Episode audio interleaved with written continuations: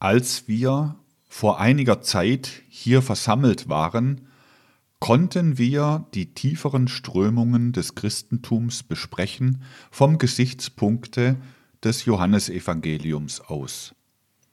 Und es traten damals vor unser geistiges Auge jene gewaltigen Bilder und Ideen, welche der Mensch gewinnen kann, wenn er sich in diese einzigartige Urkunde der Menschheit, eben in das Johannesevangelium, vertieft.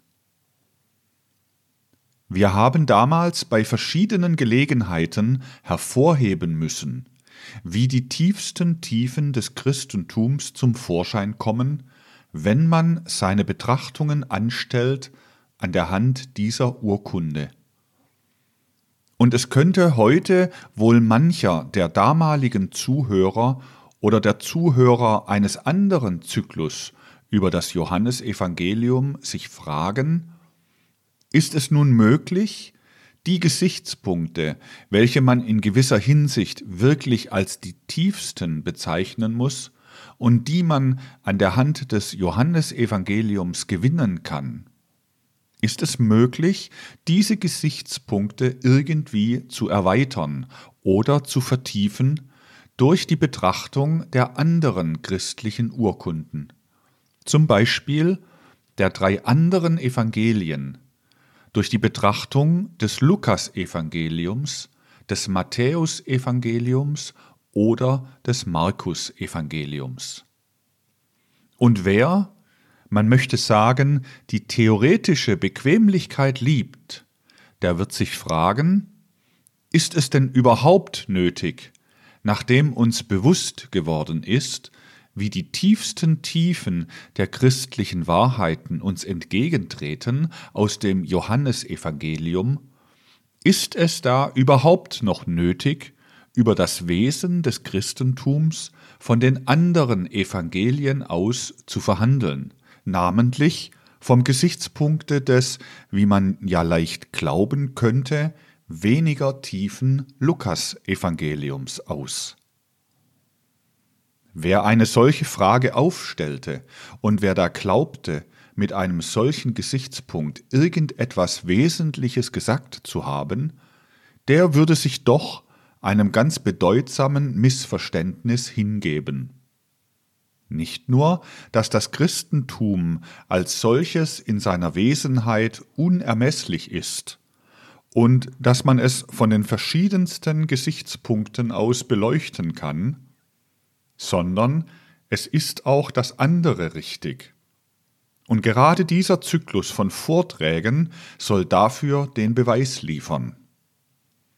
Trotzdem das Johannesevangelium eine so unendlich tiefe Urkunde ist, kann man durch die Betrachtung des Lukas-Evangeliums zum Beispiel noch Dinge lernen, die man an der Hand des Johannesevangeliums nicht lernen kann. Dasjenige, was wir dazumal im Johannesevangelium-Zyklus gewohnt worden sind, die tiefen Ideen des Christentums zu nennen, das ist durchaus noch nicht das Christentum in seiner vollen Tiefe sondern es gibt eine Möglichkeit, von einem anderen Ausgangspunkt aus in die Tiefen des Christentums einzudringen. Und dieser andere Ausgangspunkt soll eben dadurch gewonnen werden, dass wir diesmal das Lukas-Evangelium vom anthroposophischen geisteswissenschaftlichen Standpunkt aus in den Mittelpunkt unserer Betrachtungen stellen. Lassen Sie uns einmal einiges vor unser Auge stellen, um die Behauptung zu verstehen, dass aus dem Lukas-Evangelium noch etwas zu gewinnen sei, wenn man auch die Tiefen des Johannesevangeliums ausgeschöpft hat. Wir müssen dabei von dem ausgehen, was uns ja bei der Betrachtung einer jeden Zeile des Johannesevangeliums entgegentritt, dass Urkunden, wie die Evangelien es sind, sich gerade für den anthroposophischen Betrachter darstellen als Urkunden, die verfasst sind von Menschen, die tiefer hineingeschaut haben in das Wesen des Lebens und in das Wesen des Daseins, die als Eingeweihte und als Hellseher in die Tiefen der Welt hineingeschaut haben. Wenn wir so im Allgemeinen sprechen, können wir die Ausdrücke Eingeweihter und Hellseher als gleichbedeutend nebeneinander gebrauchen. Wenn wir aber nunmehr im Verlaufe unserer anthroposophischen Betrachtungen zu tieferen Schichten des Geisteslebens vordringen wollen, dann müssen wir das, was wir anfangs mit Recht nicht unterscheiden, den Hellseher und den Eingeweihten, wir müssen sie als zwei Kategorien von Menschen unterscheiden, die den Weg gefunden haben in die übersinnlichen Gebiete des Daseins. Es ist in gewisser Beziehung ein Unterschied zwischen einem Eingeweihten und einem Hellseher, obwohl nichts, gar nichts dagegen ist, dass der Eingeweihte zugleich ein Hellsehender ist und der Hellsehende zu gleicher Zeit ein in einem gewissen Grade Eingeweihter. Wenn Sie genau unterscheiden wollen zwischen diesen beiden Kategorien von Menschen, dem Eingeweihten und dem Hellseher, dann müssen Sie sich an die Darstellungen erinnern, die in meiner Auseinandersetzung über wie erlangt man Erkenntnisse der höheren Welten gegeben sind. Sie müssen daran denken, dass es im Wesentlichen drei Stufen gibt, die hinausführen über das gewöhnliche Anschauen der Welt. Diejenige Erkenntnis, die zunächst dem Menschen zugänglich ist, kann man so charakterisieren, dass der Mensch durch die Sinne die Welt anschaut und durch den Verstand und die anderen Seelenkräfte das Angeschaute sich zu eigen macht. Darüber hinaus gibt es drei andere Stufen des Erkennens der Welt. Die erste ist die der sogenannten imaginativen Erkenntnis. Die zweite Stufe ist die der inspirierten Erkenntnis. Und die dritte Stufe ist die der intuitiven Erkenntnis, wenn wir das Wort intuitiv in seinem wahren geisteswissenschaftlichen Sinne erfassen.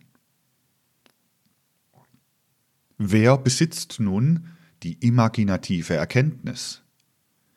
Derjenige, vor dessen geistigem Auge sich das, was hinter der Sinnenwelt ist, in Bildern ausbreitet, in einem gewaltigen Weltentableau von Bildern, die aber durchaus nicht ähnlich sind dem, was man im gewöhnlichen Leben Bilder nennt.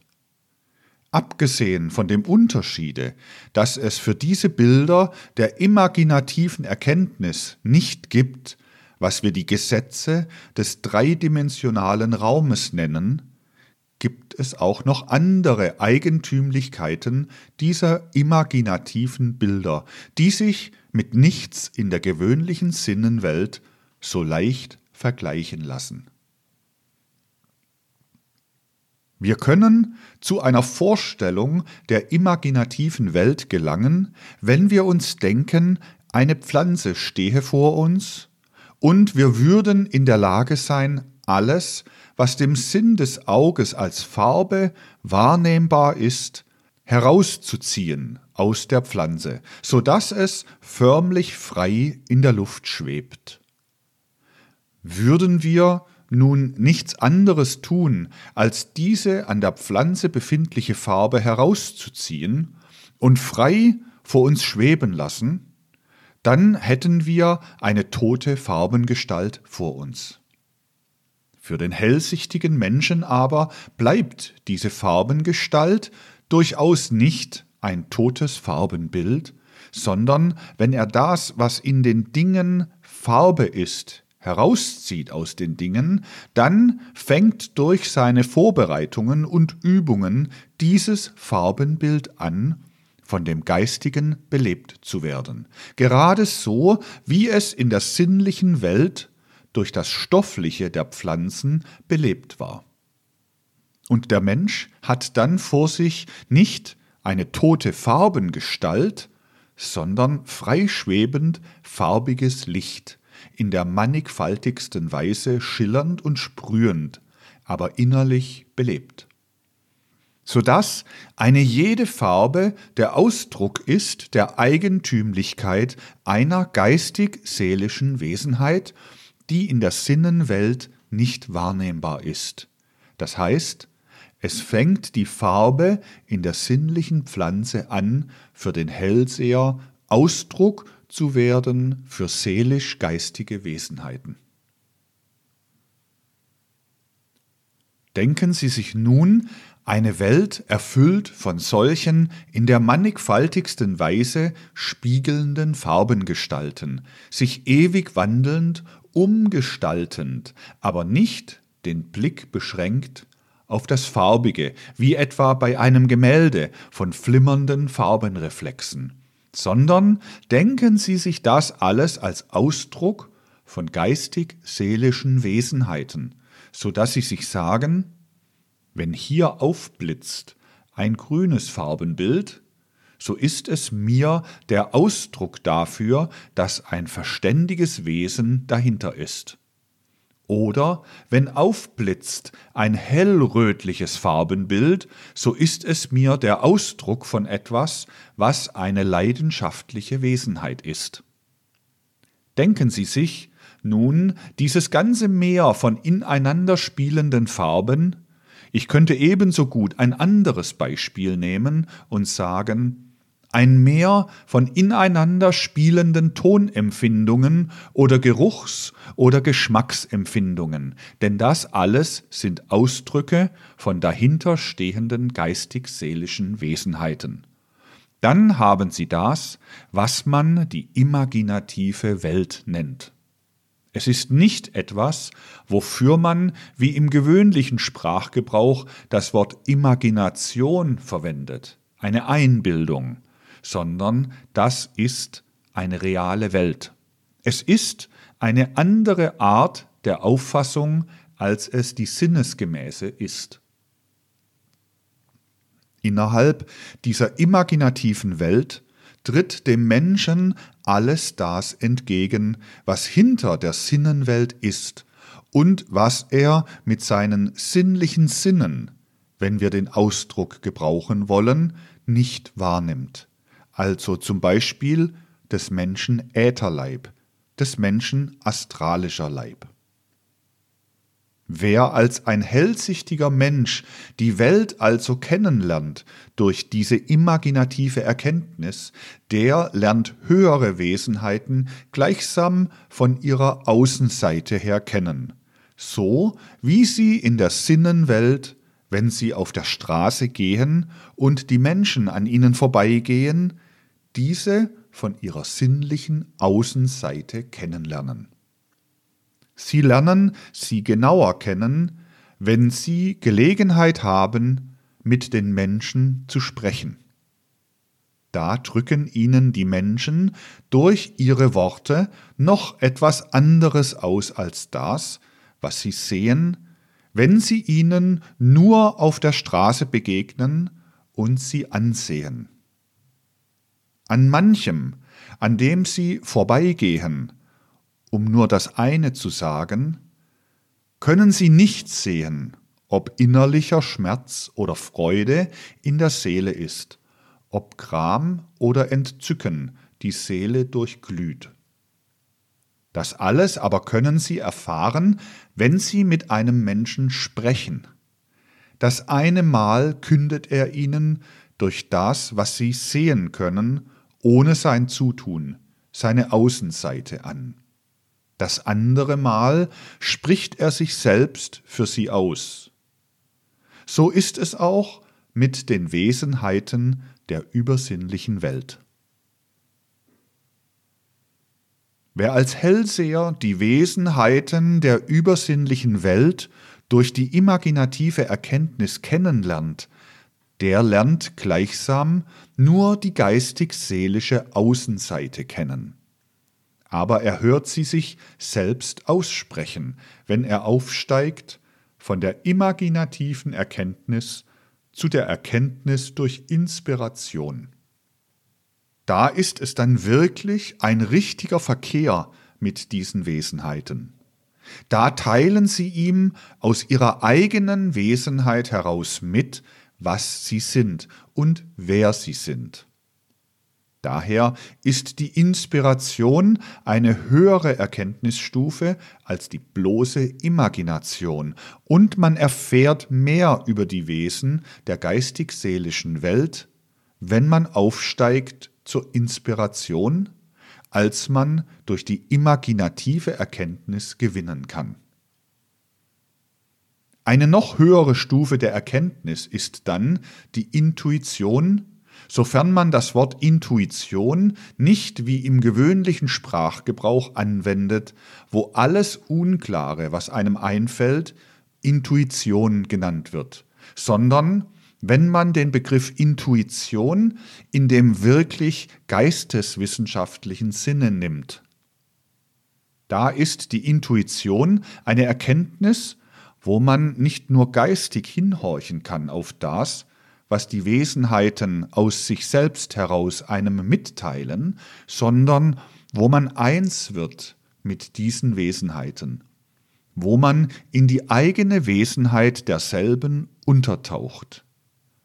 Das ist eine hohe Stufe der geistigen Erkenntnis, denn sie erfordert, dass der Mensch zuerst jene Liebesentfaltung zu allen Wesenheiten in sich vollzieht, wo er keinen Unterschied mehr macht zwischen sich und den anderen Wesenheiten in der geistigen Umgebung, wo er seine Wesenheit sozusagen ausgegossen hat in die ganze geistige Umgebung, wo er also wirklich nicht mehr außerhalb der Wesenheiten ist, die mit ihm geistig verkehren, sondern wo er innerhalb dieser Wesenheiten ist, in ihnen steht.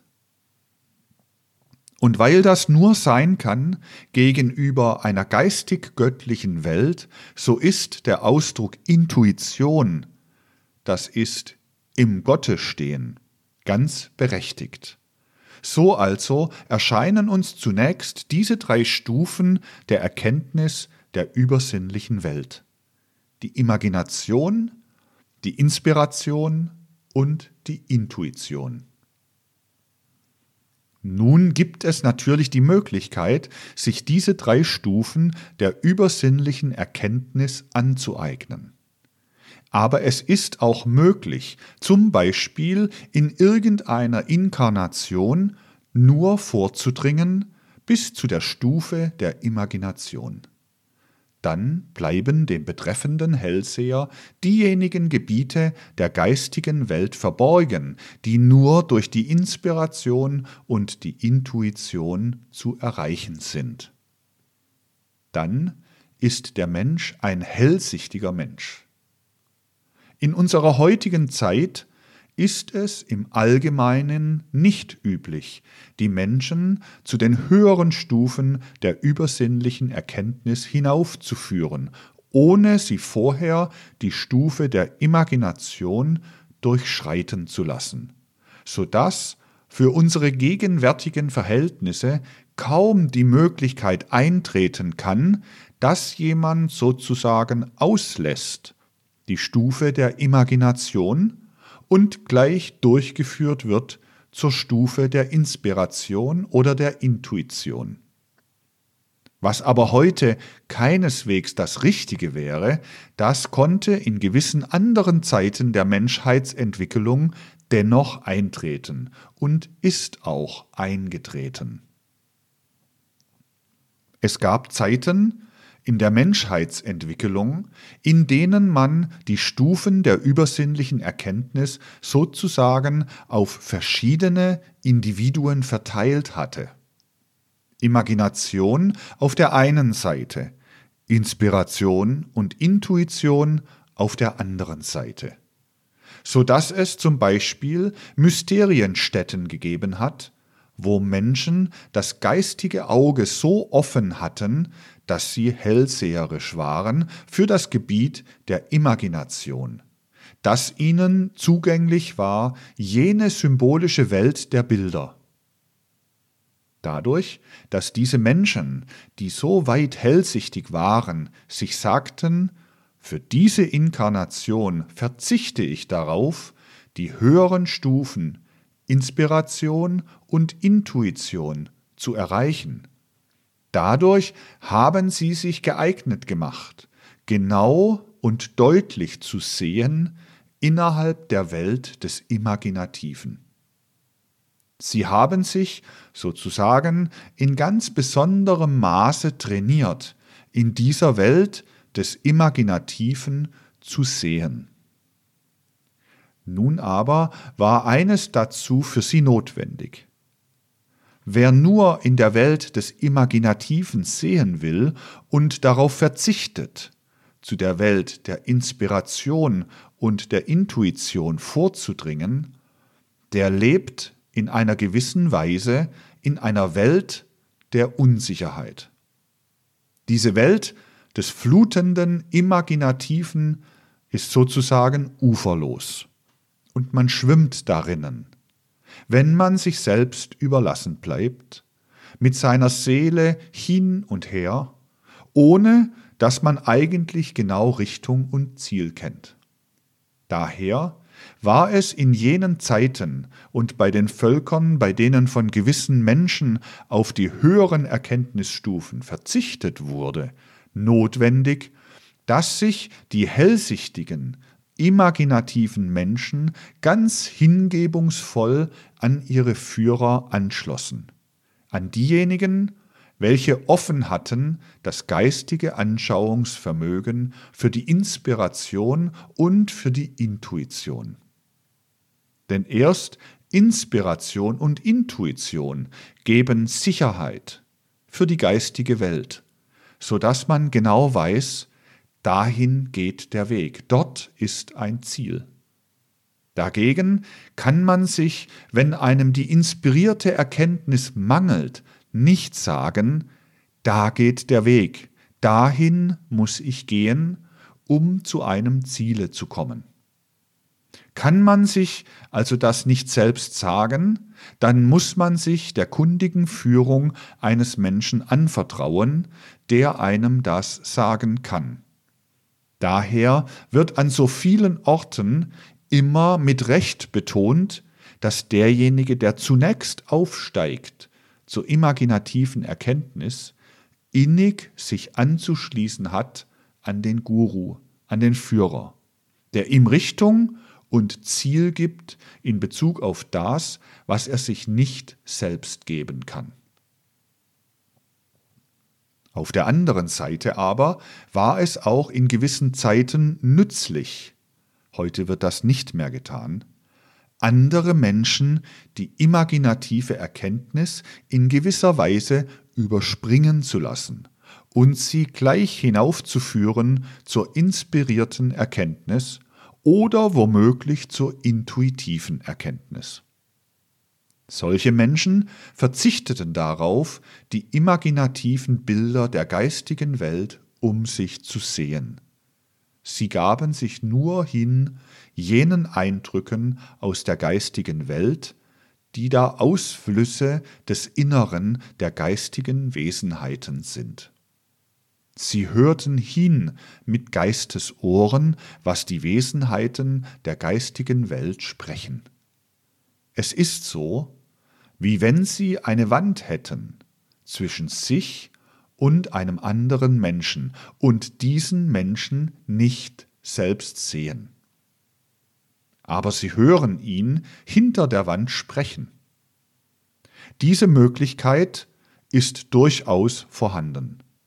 Dass sozusagen Menschen verzichten auf das Anschauen in der geistigen Welt um dadurch schneller geführt zu werden zu dem geistigen Hinhorchen auf die Aussagen der geistigen Wesenheiten. Ganz gleichgültig, ob jemand die Bilder der imaginativen Welt sieht oder nicht. wenn er imstande ist, mit Geistesohren zu vernehmen, was die in der übersinnlichen Welt befindlichen Wesenheiten über sich selbst zu sagen haben, dann sagen wir von einem solchen Menschen, er ist begabt mit dem inneren Wort. Im Gegensatz zu dem äußeren Wort, das wir in der physischen Welt von Mensch zu Mensch haben. So also können wir uns die Vorstellung bilden, dass es auch Menschen gibt, welche ohne die imaginative Welt zu schauen das innere Wort haben und die Aussprüche der geistigen Wesenheiten vernehmen und sie mitteilen können. Es gab eine Zeit in der Entwicklung der Menschheit, da war es in den Mysterien so, dass diese zwei Arten von übersinnlichen Erfahrungen der Erkennenden zusammenwirkten. Und weil dadurch, dass ein jeder von ihnen auf die Anschauung des anderen verzichtete, er das, was er vermochte, genauer und deutlicher ausbilden konnte. Weil das der Fall war, ergab sich ein schönes, ein wunderschönes Zusammenwirken in gewissen Zeiten innerhalb der Mysterien. Man hatte sozusagen imaginative Hellseher die hatten sich besonders dazu trainiert, die Welt der Bilder zu schauen. Und man hatte solche, welche die Welt des Imaginativen übersprungen hatten. Sie hatten sich besonders dazu trainiert, das innere Wort, was erfahren wird durch die Inspiration, in ihre Seele aufzunehmen. Und so konnte der eine dem anderen mitteilen, was er durch seine besondere Trainierung erfahren hatte. Das war möglich in den Zeiten, wo von Mensch zu Mensch ein Grad von Vertrauen vorhanden war, der heute ausgeschlossen ist. Einfach durch unsere Zeitentwicklung. Heute glaubt nicht ein Mensch dem anderen so stark, dass er nur hinhorchen würde auf das, was der andere schildert, als die Bilder der imaginativen Welt und dann hinzufügen würde, was er selbst aus der Inspiration weiß, im treuen Glauben darauf, dass die Schilderungen des anderen richtig sind. Heute will jeder Mensch selbst sehen. Das ist die berechtigte Art unserer Zeit. Die wenigsten Menschen würden heute zufrieden sein mit einer einseitigen Ausbildung der Imagination, wie sie in gewissen Zeiten gang und gäbe war. Deshalb ist es auch für die heutige Zeit notwendig, dass der Mensch nach und nach geführt wird durch die drei Stufen der höheren Erkenntnis, ohne die eine oder die andere auszulassen. Auf allen Stufen der übersinnlichen Erkenntnis treffen wir die großen Geheimnisse an, welche sich an jenes Ereignis knüpfen, das wir das Christusereignis nennen, so dass die imaginative Erkenntnis, die inspirierte Erkenntnis und die intuitive Erkenntnis vieles, unendlich vieles zu sagen haben über dieses Christusereignis. Wenn wir nun von diesem Gesichtspunkt ausgehend einmal unseren Blick auf die vier Evangelien zurückwenden, so dürfen wir sagen, dass das Johannesevangelium geschrieben ist vom Standpunkte eines Eingeweihten, der drinnen stand in den Geheimnissen der Welt bis zur Intuition hinauf, der also das Christusereignis für die Anschauung der übersinnlichen Welt bis zur Intuition hinauf schildert. Wer aber genau eingeht auf die Eigentümlichkeiten des Johannesevangeliums, der wird, wie wir gerade in diesem Vortragszyklus sehen werden, sich sagen müssen, dass alles das, was uns im Johannesevangelium besonders deutlich entgegentritt, vom Standpunkte der Inspiration und der Intuition gesagt ist. und dass alles, was sich aus Bildern der Imagination ergibt, dagegen verblasst und undeutlich ist.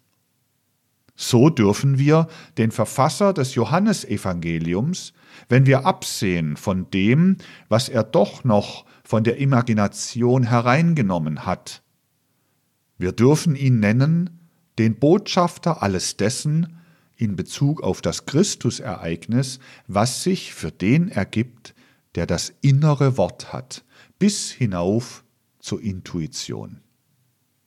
Deshalb spricht der Schreiber des Johannesevangeliums im Wesentlichen so, dass er uns die Geheimnisse des Christusreiches charakterisiert als beeigenschaftet durch das innere Wort oder den Logos.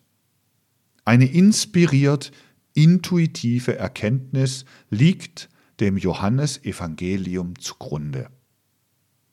Anders ist das bei den anderen drei Evangelien. Und keiner der anderen Evangelienschreiber hat das, was er eigentlich zu sagen hat, so klar ausgedrückt wie gerade der Schreiber des Lukas-Evangeliums. Eine kurze, merkwürdige Vorrede geht dem Lukas-Evangelium voran. Eine Vorrede, die ungefähr sagt, dass sich mancherlei Menschen vor dem Schreiber des Lukas-Evangeliums schon daran gemacht hätten, allerlei Erzählungen zu sammeln und darzustellen, die im Umlaufe waren über die Ereignisse von Palästina, und das, um dieses genauer und ordentlicher zu machen, nunmehr der Schreiber des Lukas-Evangeliums es unternimmt, dasjenige darzustellen, was, und nun kommen bedeutungsvolle Worte, diejenigen mitzuteilen wissen, die von Anfang an, gewöhnlich wird nun übersetzt, Augenzeugen und Diener des Wortes waren. Lukas 1, Vers 1 bis 2. Also der Schreiber des Lukas-Evangeliums will mitteilen, was diejenigen zu sagen haben, die Augenzeugen, besser würden wir das Wort Selbstseher gebrauchen, und Diener des Wortes waren. Im Sinne des Lukasevangeliums sind Selbstseher solche Menschen, welche die imaginative Erkenntnis haben, die eindringen können in die Welt der Bilder und dort das Christusereignis wahrnehmen, die besonders dazu trainiert sind, durch solche Imaginationen zu schauen. Selbstseher, die genau und deutlich sehen. Deren Mitteilungen legt der Schreiber des Lukas-Evangeliums zugrunde und die zugleich Diener des Wortes waren. Ein bedeutungsvolles Wort. Er sagt nicht Besitzer des Wortes, denn das wären Leute, welche die volle inspirierte Erkenntnis haben, sondern Diener des Wortes. Diener derjenigen also, denen nicht in demselben Maße wie ihnen durch ihr Selbstschauen die Imaginationen zur Verfügung stehen, sondern denen Kundgebungen der inspirierten Welt zur Verfügung stehen. Ihnen, den Dienern, wird mitgeteilt, was der Inspirierte wahrnimmt. Sie können es verkünden, weil es ihnen ihre inspirierten Lehrer gesagt haben, Sie sind Diener, nicht Besitzer des Wortes. So also geht das Lukasevangelium zurück auf die Mitteilungen derjenigen, die Selbstseher, Selbsterfahrer sind in den imaginativen Welten, welche gelernt haben, dasjenige, was sie in der imaginativen Welt schauen, mit den Mitteln auszudrücken, welche der inspirierte Mensch hat, die sich also zu Dienern des Wortes gemacht haben. Wiederum haben wir hier ein Beispiel, wie genau in den Evangelien gesprochen ist und wie wir die Worte genau wörtlich verstehen müssen. Alles ist exakt und genau in solchen auf Grundlage der Geisteswissenschaft verfassten Urkunden. Und der moderne Mensch hat oft gar keine Ahnung von der Genauigkeit, von der Exaktheit, mit der die Worte in diesen Urkunden gewählt werden. Nun aber müssen wir, so wie jedes Mal, wenn wir vom anthroposophischen Gesichtspunkte aus solche Betrachtungen anstellen, auch diesmal daran erinnern, dass für die Geisteswissenschaft nicht im eigentlichen Sinne die Evangelien Quellen der Erkenntnis sind. Dadurch, dass irgendetwas in den Evangelien steht, würde es für denjenigen, der streng auf dem Boden der Geisteswissenschaft steht, durchaus noch nicht eine Wahrheit sein. Der Geisteswissenschaftler schöpft nicht aus geschriebenen Urkunden, sondern der Geisteswissenschaftler schöpft aus dem, was die geisteswissenschaftliche Forschung selbst zu seiner Zeit gibt. Was zu unserer Zeit die Wesen der geistigen Welt, dem Eingeweihten und dem Hellseher zu sagen haben, das sind die Quellen für die eigentliche Geisteswissenschaft, für die Eingeweihten und für die Hellseher. Und diese Quellen sind in unserer Zeit in gewisser Beziehung dieselben wie in jenen Zeiten, die ich Ihnen eben geschildert habe. Daher kann man auch heute hellsichtige Menschen diejenigen nennen, welche in die imaginative Welt Einsicht haben, und Eingeweihte kann man erst solche nennen, welche sich erheben können zur Stufe der Inspiration und Intuition. So braucht für diese Zeiten der Ausdruck des Hellsehers nicht zusammenzufallen mit dem des Eingeweihten.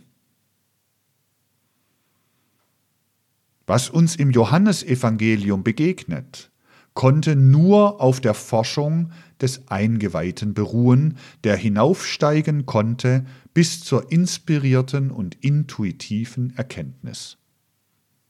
Was uns in den anderen Evangelien entgegentritt, das konnte beruhen auf Mitteilungen von imaginativen, von hellsichtigen Menschen, die also noch nicht selbst hinaufsteigen konnten in die inspirierte und intuitive Welt. So beruht, wenn wir den heutigen Unterschied streng festhalten, das Johannesevangelium auf der Einweihung. Die drei übrigen Evangelien, vorzugsweise das Lukasevangelium, sogar nach dem Ausspruche des Schreibers selbst auf der Hellsichtigkeit. Und weil es insbesondere auf der Hellsichtigkeit beruht, weil alles zu Hilfe gerufen wird, was der trainierteste Hellseher zu schauen vermag, bietet sich uns ein genaues Bild für das, was uns im Johannesevangelium nur in verblassten Bildern dargestellt werden kann. Um den Unterschied noch genauer hervorzuheben, möchte ich Folgendes sagen. Nehmen Sie an, was allerdings heute kaum der Fall ist, dass ein Mensch eingeweiht würde, so dass die Welt der Inspiration und der Intuition für ihn offen stände, dass er aber nicht hellsichtig wäre, dass er also nicht die imaginative Welt erkennen könnte. Ein solcher Mensch begegne einem anderen Menschen, der vielleicht gar nicht eingeweiht ist, dem aber durch irgendwelche Umstände die imaginative Welt offen steht, so er das ganze Feld der Imaginationen schauen kann.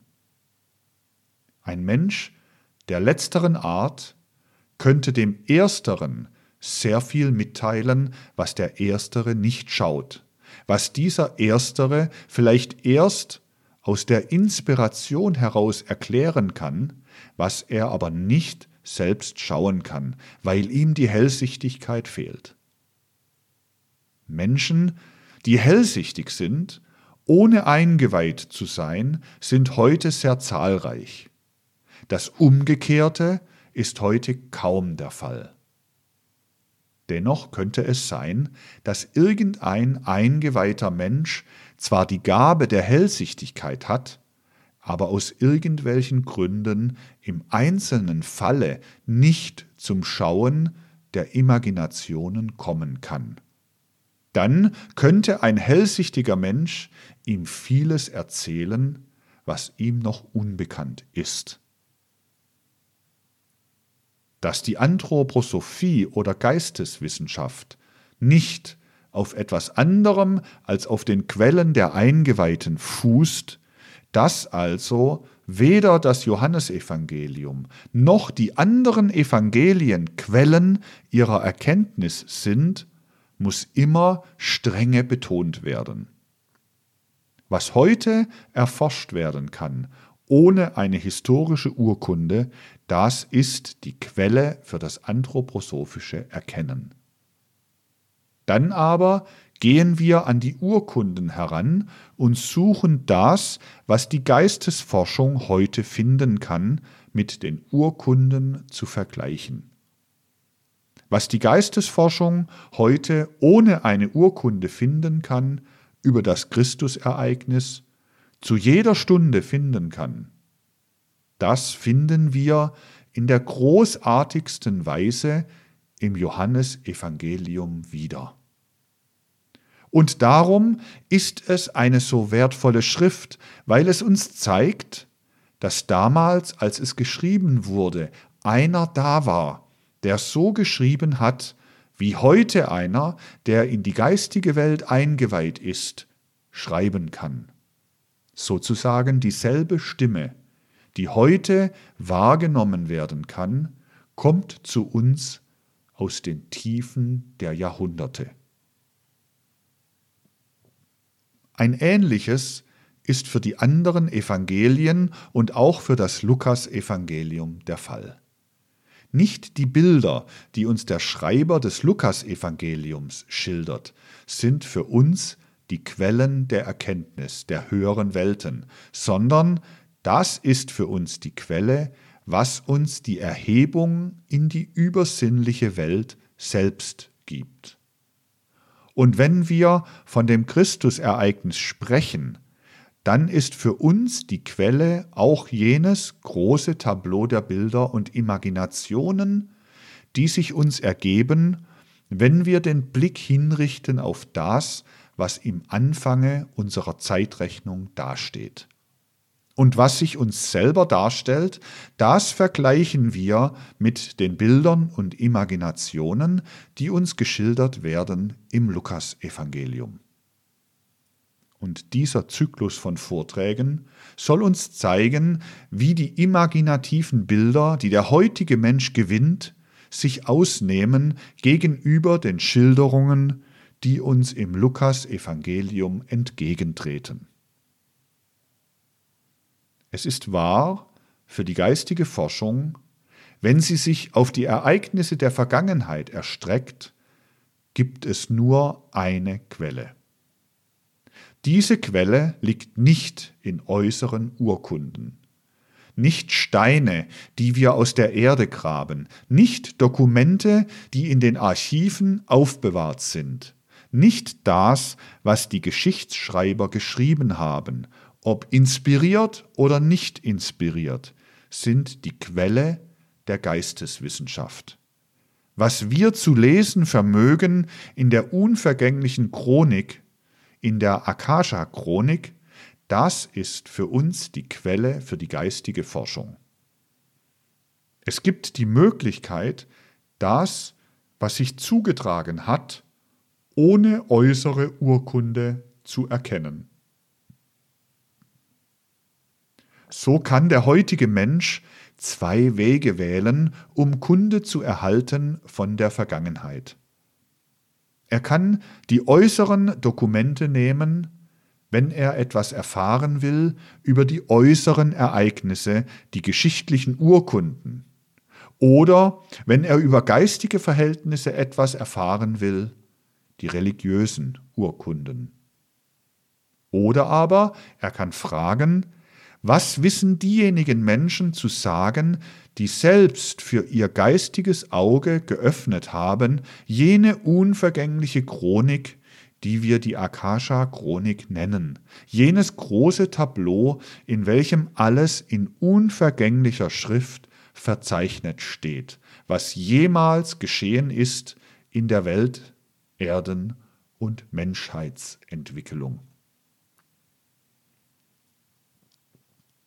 Diese Chronik lernt der Mensch, der sich in die übersinnlichen Welten erhebt, allmählich lesen.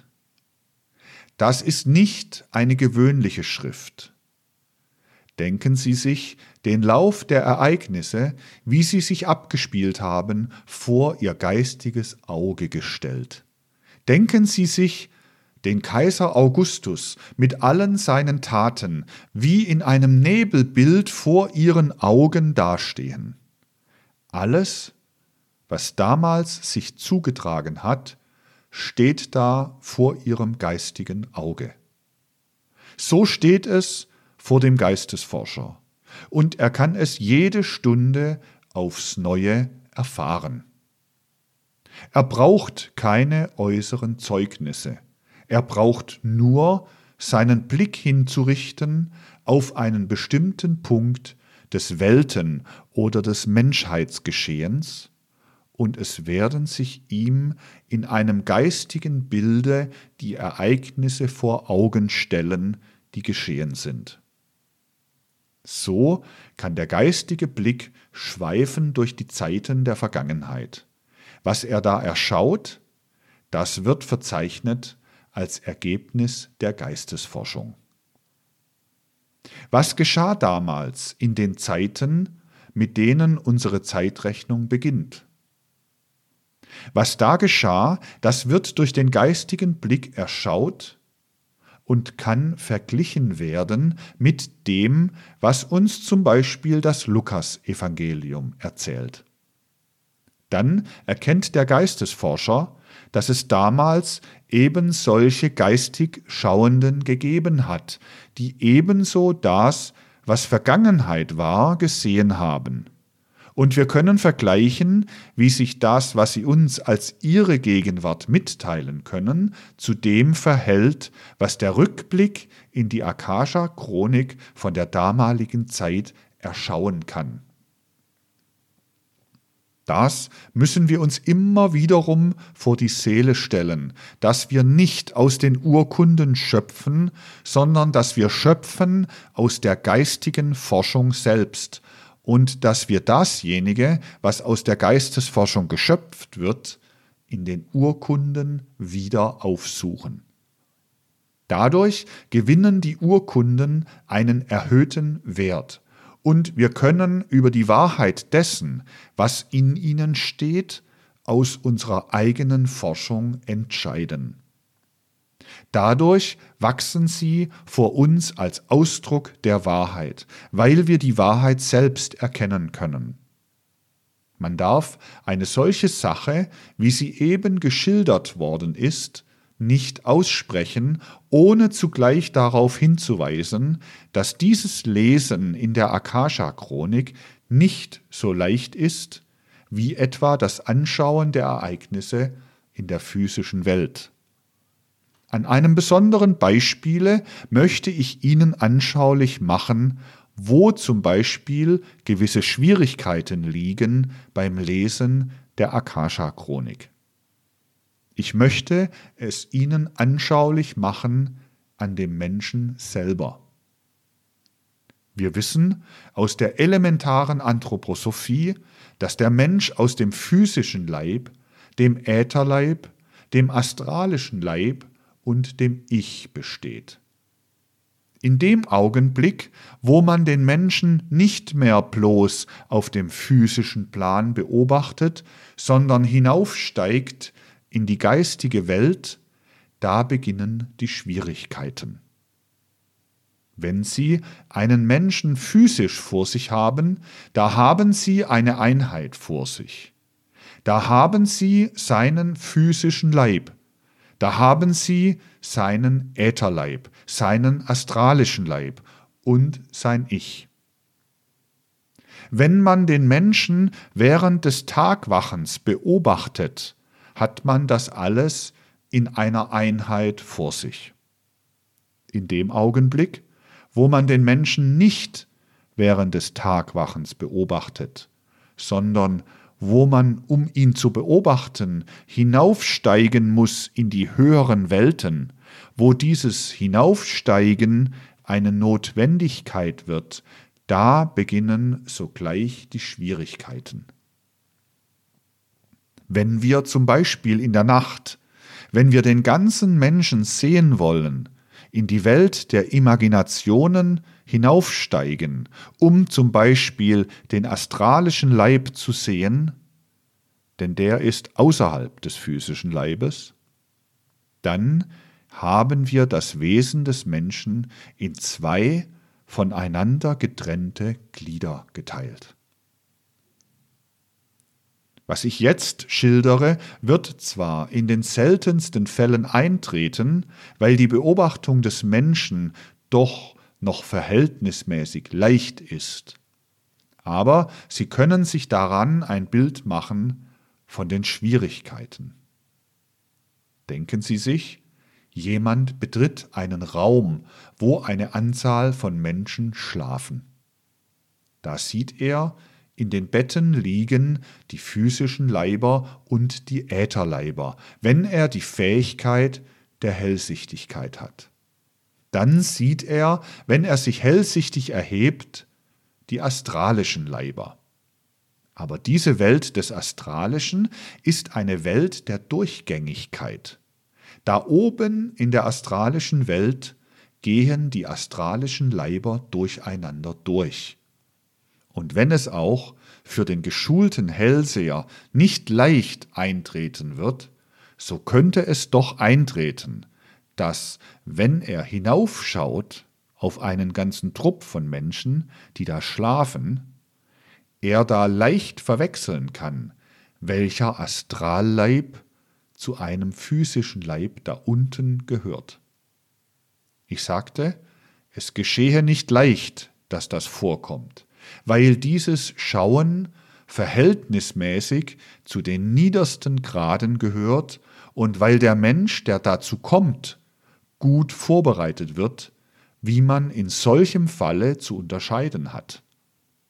Aber wenn man in den höheren Welten nicht den Menschen betrachtet, sondern andere geistige Wesenheiten, dann beginnen die Schwierigkeiten schon ganz große zu werden.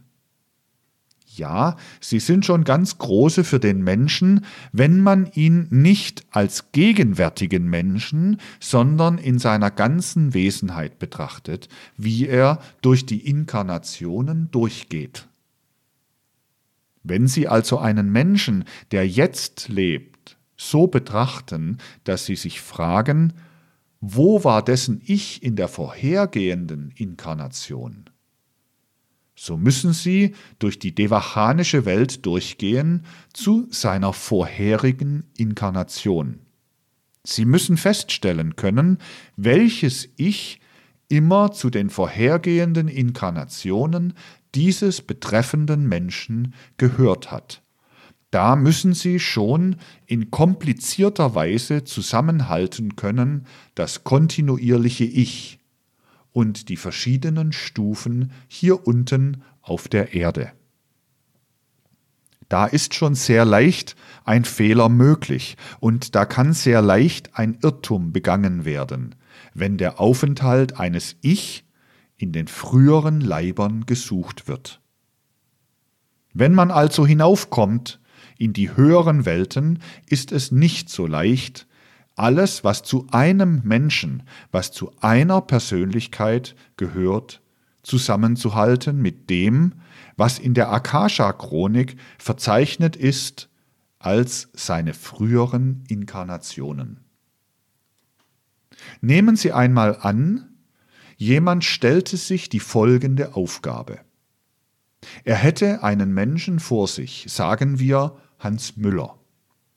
Er fragt als hellsichtiger oder eingeweihter Mensch, welches sind die physischen Vorfahren dieses Hans Müller. Nehmen wir an, alle äußeren physischen Urkunden seien verloren gegangen. Man könnte sich nur auf die Akasha-Chronik verlassen. Er hätte also da die physischen Vorfahren aufzusuchen. Er müsste Vater, Mutter, Großvater und so weiter aus der Akasha-Chronik festzustellen suchen, um zu sehen, wie sich der physische Leib entwickelt hat in der physischen Abstammungslinie. Dann aber könnte weiter die Frage entstehen, welches waren die früheren Inkarnationen dieses Menschen? Da muss er einen ganz anderen Weg gehen, als er geht, um zu den physischen Vorfahren des Menschen zu kommen. Da wird er vielleicht viele, viele Zeiten zurückverfolgen müssen, wenn er zu den früheren Inkarnationen des Ich kommen will. Da haben Sie schon zwei Strömungen. Weder ist der physische Leib, wie er vor uns steht, ein ganz neues Geschöpf, denn er stammt in der physischen Vererbungslinie von den Ahnen ab. Noch ist das Ich ein ganz neues Geschöpf, denn es gliedert sich an die früheren Inkarnationen an. Was aber für den physischen Leib und für das Ich gilt, das gilt auch für die dazwischenstehenden Glieder, den Ätherleib, den astralischen Leib. Die meisten von Ihnen werden wissen, dass auch der Ätherleib nicht ein durchaus neues Geschöpf ist, sondern dass er auch irgendeinen Weg durch die verschiedensten Formen durchgegangen sein kann.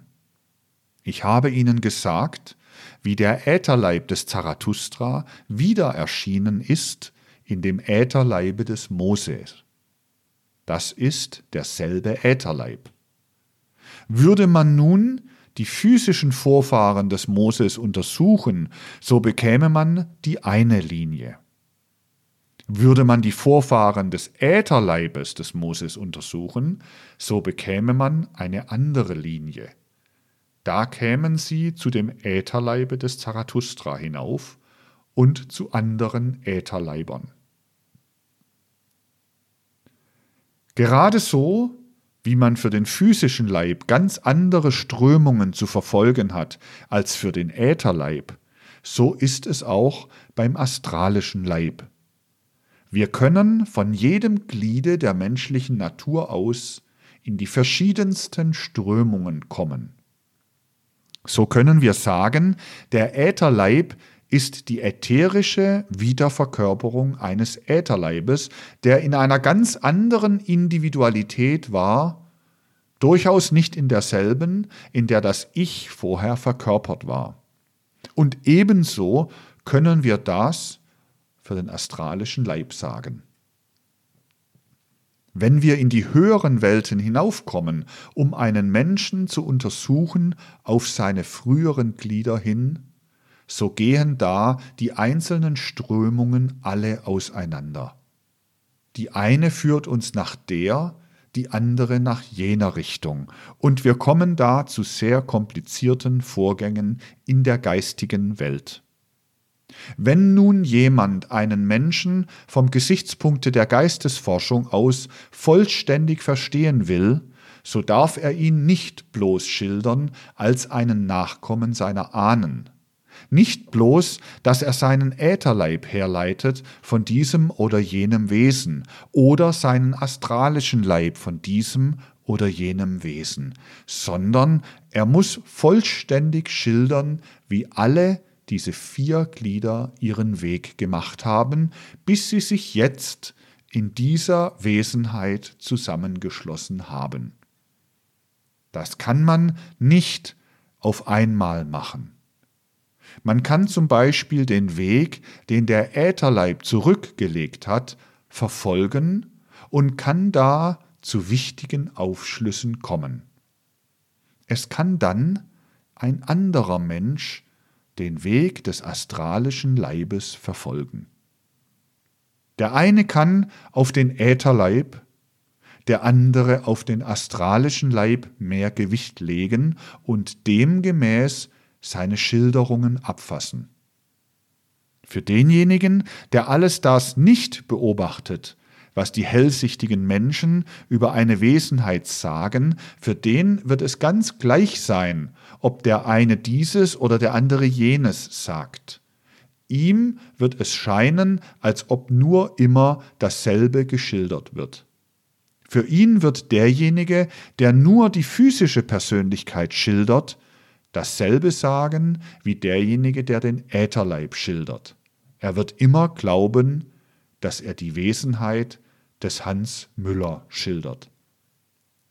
Das alles kann Ihnen aber jetzt ein Bild geben von der ganzen Kompliziertheit der Verhältnisse, die uns entgegentreten, wenn wir vom Gesichtspunkte der hellseherischen, der eingeweihten Forschung das Wesen irgendeiner Erscheinung der Welt, sei es des Menschen oder irgendeiner anderen Wesenheit, schildern wollen. Was ich jetzt gesagt habe, das musste ich sagen, denn Sie sehen daraus, dass dann nur die umfänglichste, nach allen Seiten sich ausbreitende Forschung in der Akasha-Chronik irgendeine Wesenheit uns klar vor das geistige Auge führen kann. Diejenige Wesenheit, die da vor uns steht, auch in dem Sinne, wie das Johannesevangelium sie uns schildert, die da vor uns steht, mit dem Ich, gleichgültig, ob vor oder nach der Johannestaufe, ob wir sie ansprechen als Jesus von Nazareth vor der Taufe oder als den Christus nach der Johannestaufe. Sie steht vor uns mit einem Ich, mit einem astralischen Leib, mit einem Ätherleib und mit einem physischen Leib. Wir können sie nur vollständig schildern vom Standpunkte der Akasha-Chronik, wenn wir die Wege verfolgen, welche diese vier Glieder der damaligen Christus-Jesus-Wesenheit in der Menschheitsentwicklung durchgemacht haben. Nur dann können wir sie richtig verstehen.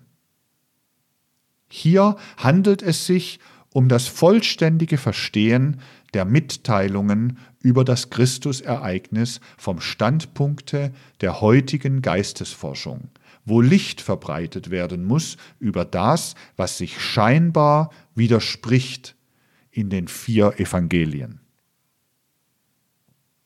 Ich habe schon öfters darauf hingewiesen, warum die heutige rein materialistische Forschung den hohen Wert, den Wahrheitswert des Johannesevangeliums nicht einsehen kann, weil sie nicht verstehen kann, dass ein höherer Eingeweihter anders, tiefer sieht als die anderen.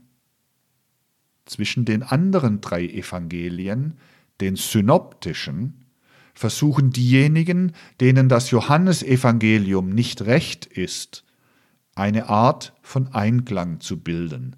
Einen Einklang zu bilden wird aber, wenn man nur die äußeren materiellen Geschehnisse zugrunde legt, schwer halten.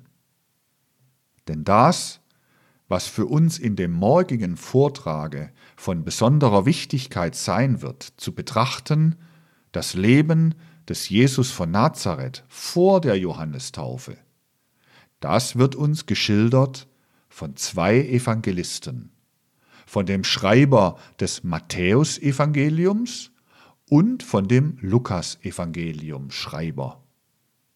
Und für eine äußere materialistische Betrachtungsweise gibt es hier Verschiedenheiten, die in nichts nachgeben dem, was zwischen den drei anderen Evangelien und dem Johannesevangelium als Verschiedenheit angenommen werden muss.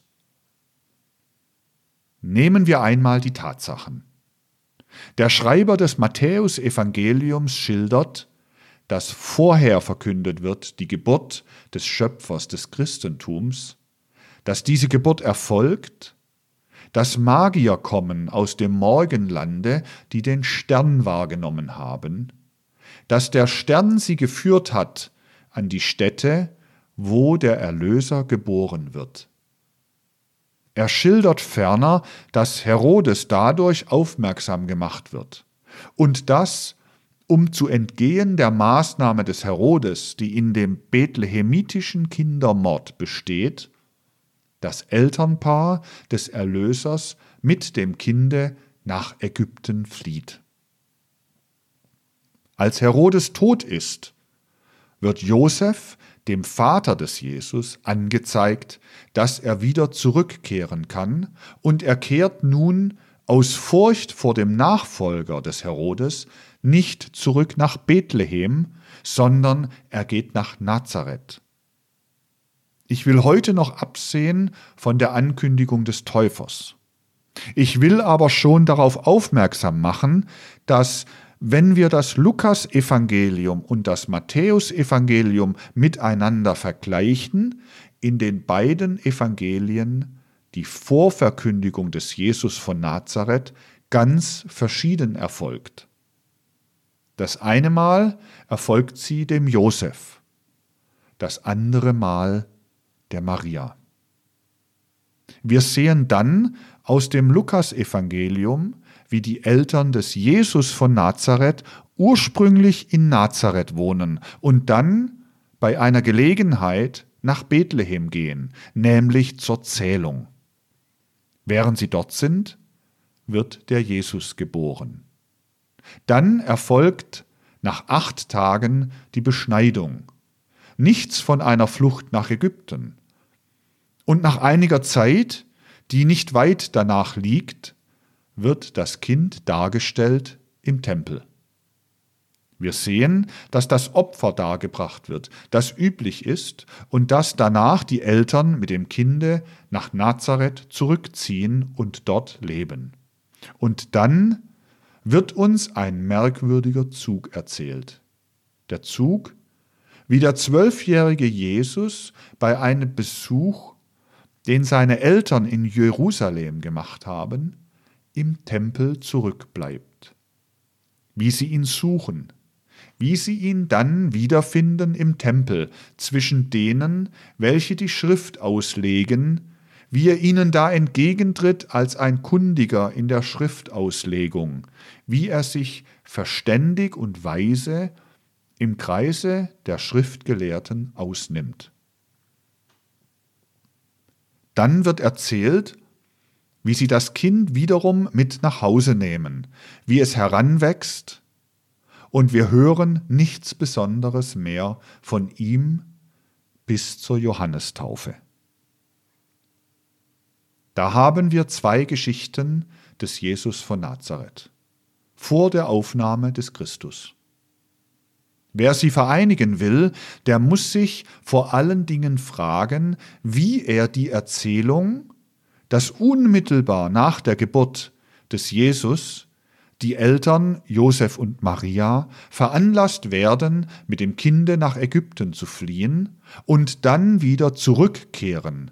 Wie er das vereinigen kann, nach der gewöhnlichen materialistischen Anschauung mit der Darstellung im Tempel nach Lukas.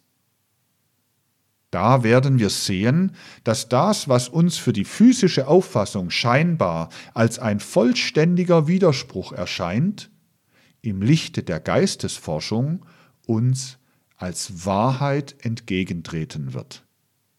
Beides ist wahr, trotzdem es als scheinbarer Widerspruch in der physischen Welt dargestellt wird. Gerade die drei synoptischen Evangelien, das Matthäus, das Markus und das Lukasevangelium, sollten die Menschen hinzwingen zu einer geistigen Auffassung der Tatsachen der Menschheitsgeschehnisse. Denn die Menschen sollten einsehen, dass man nichts damit erreicht, wenn man solchen Urkunden gegenüber nicht über scheinbare Widersprüche nachdenkt oder wenn man von Dichtungen spricht, wo man durch Realitäten nicht durchkommt.